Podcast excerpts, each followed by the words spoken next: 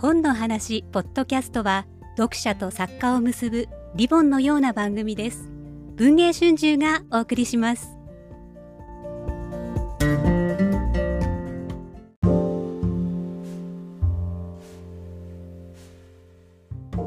ポッドキャストをお聞きの皆様こんにちは。今日は第168回直木賞をご受賞なさったばかりの小川聡さんをお迎えしてお話を伺ってまいります。この度は受賞おめでとうございます。ありがとうございます。ご受賞作はあの地図と拳。受賞作については今度発売になります。34月号でたっぷり語っていただきますので今回は他に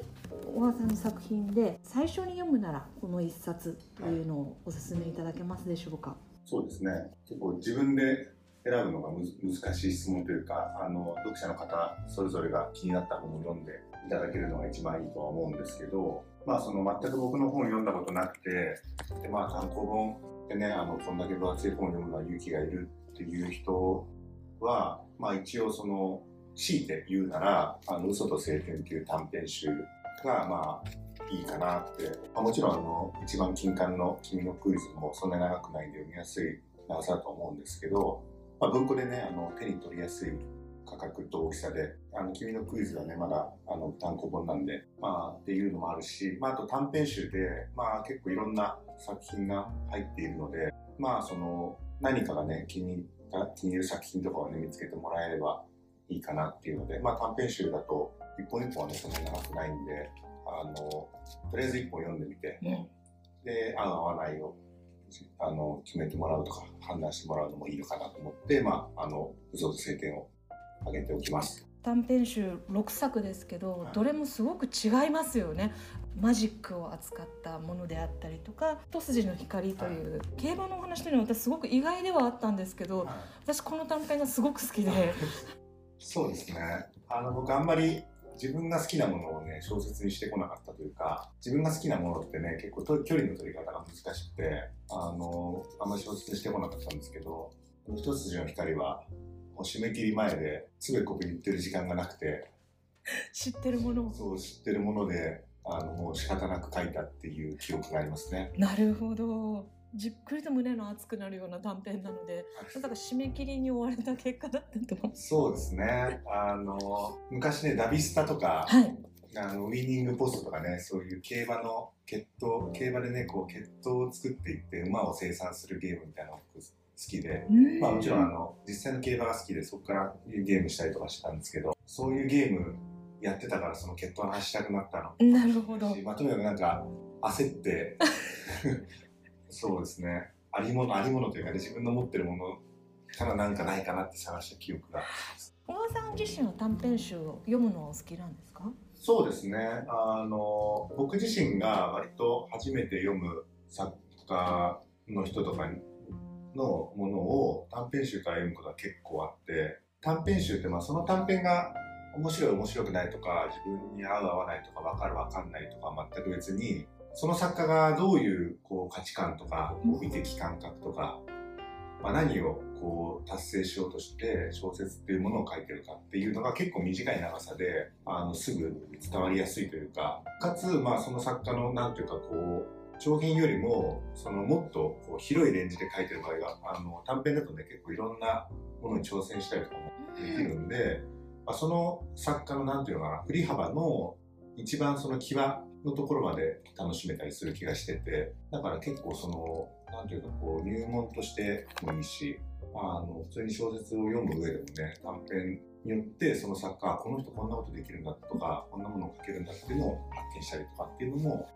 あるのかなと思いますね。そうですね。表題作である嘘と晴天を拝読していると、あ、後々に地図と拳が生まれてくる土台っていうのはもうこの時からあったんだなっていうような、はい、でもねあの連載始まった時期なんですよね。あのそうそうですよねだからまあもうそうですね。両方解析をがありますね。晴天とそう地図と拳と。だからそうまあもともとね僕がそうですね。もでこここまでできるっていうのは確かにそうかもしれないですね。最近お読みになった中でもおすすめの短編集があるというふうに伺ったんですけどあそうですね。あの青崎優吾さんのもう本当に先々月ぐらいもう12月あの昨年出たばっかなんですけど「あの11文字の鬼」っていう短編集があって。であの僕ね、実はまだ表題作しか読んでなくて、ええあのこの後他の作品も読んでいく予定なんですけど、あの宮内祐介さんが会った時にあの最近面白かった本何って聞いたらあの11文字の折面白かったよって言っててあそうなんだと思ってでも青崎さんの本読んだことなかったんで記憶に留めてたらあの郷勝弘さんが面白かったって言ってそれに乗じて浜中明さんとか須田洋さんとかも、まあ、なんかその辺の人たちの LINE グループでもう急にそのもうだから話題になってて11文字の折が。それであの読んでみてあの原稿をねやんなきゃいけなかったんですけど逃げるために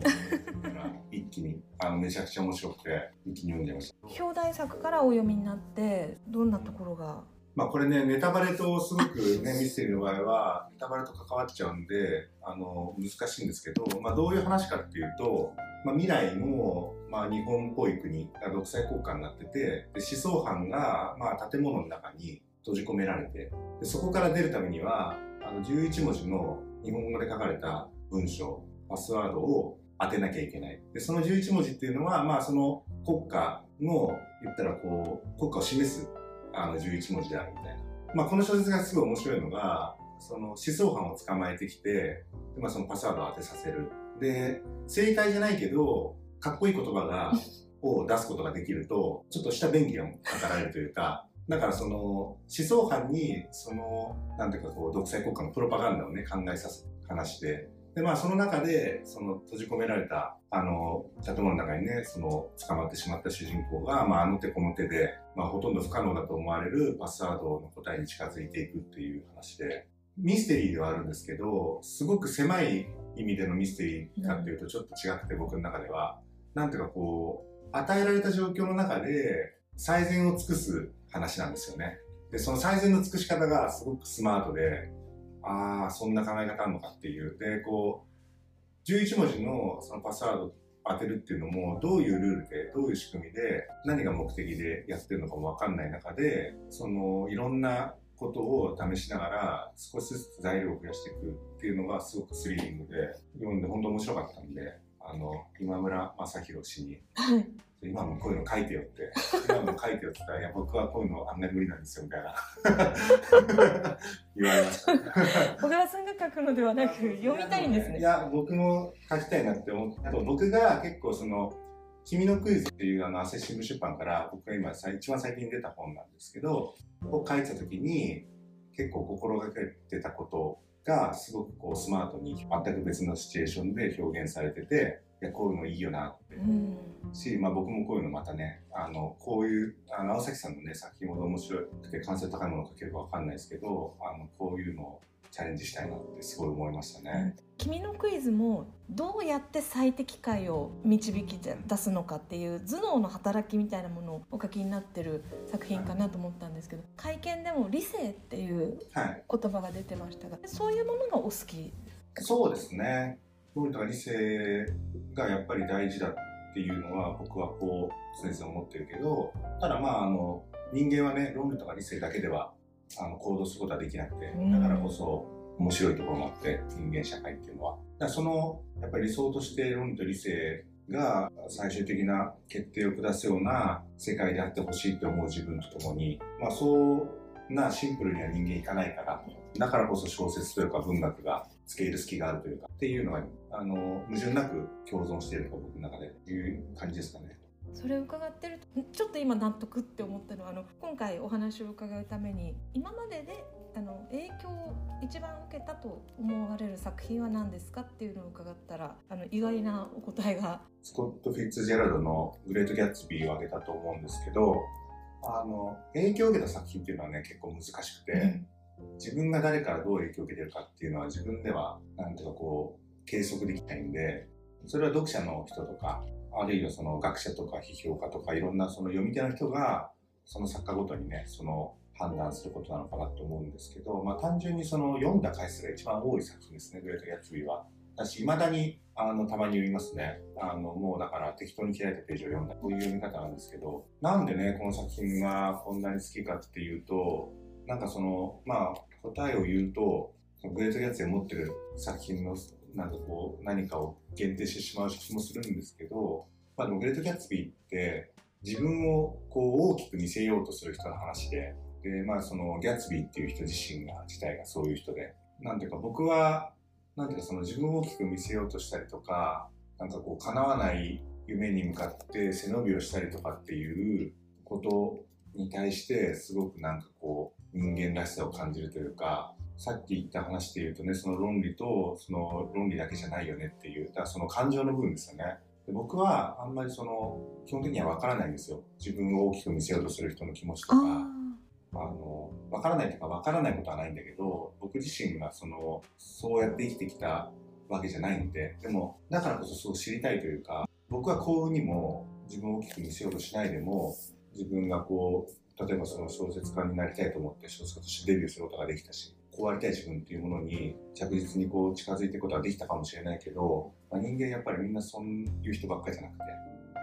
自分がなりたい自分とか、こうありたい自分っていうのとのギャップがどんどん広がっていった時に、まあ嘘をつくっていうか、あの自分を大きく見せてしまうっていうのが、すごい、その人間の行動そのものに惹かれるんですね、僕は。なるほど。やはりみんなそうどっかにそういう気持ちそうですねああると思いますよ、うんでそこをやっぱりすごく繊細に捉えてるのがあのフィッツジェラルドで。でやっぱり文章自体もすごくこうみずみずしくて若々しくて美しいしなんていうかそういう絶妙なバランスで書かれてる作品なんじゃないかなっていう。だからこうそういう自分を大きく見せる人たちをまあそのグレート・ギャッツビーってギャッツビー語り手じゃなくてキャラウェイっていうそのギャッツビーと知り合ってしまった男の人が、まあ、語り手で、まあ、だからそのギャッツビーをこう、バカにするわけでもなく、もちろん尊敬、まあ、バカにはしてるんだけど、でもなんていうかこう、冷たい目というか、まあ、こういう人なんだなとか、こういう人もいるよなっていう、こう、適切な距離感で眺めてるというか、そういうのもすごく共感できるというかね、いいのかなっていう、何回でもグッとくるんですよね。人生で何回も読む本があるっていうのは幸せですよね。そうですね。なんていうか、こう、あと、自分のこう、バロメーターになるというか、あの、前回読んだ時と、今回読んだ時でどう、こう、読んだ感触が変わってるかとかによって、自分がこう、作家として、読者として、どう変化してるかとかも観測できるんでね。うちのおばあちゃんが、あの、車輪の下、ヘルマン・ヘッセの車輪の下を、まあ、10年ぐらいに1回読み直して、90ぐらいで読んだ時に、全然面白くなかったらしくて、だからその、車輪の下、車輪の下が、こう面白い時と、多分面白くない時が、その年代によってあるみたいな、あるんじゃない、あるみたいな感じで、あ、そういうの面白いな。そういうのは定点観測できる本っていうのがあるといいかもしれないですね。そういう意味でもとてもあの論理的というかご自分のこともすごく冷静に見てらっしゃいますよね小川さんなんかそう、まあでも、作家はね、どっかやっぱりそういうところがない、あの、引いた目がないとね、干せないんでね、と思いますけど、はい。ありがとうございます今日は小川聡さんにおすすめのご自分のまずこの一冊というおすすめと、えー最近読んで面白かった一冊。そしてオールタイムベスト。何度でも読み返せるご本について伺いました。今日はどうもありがとうございました。ありがとうございました。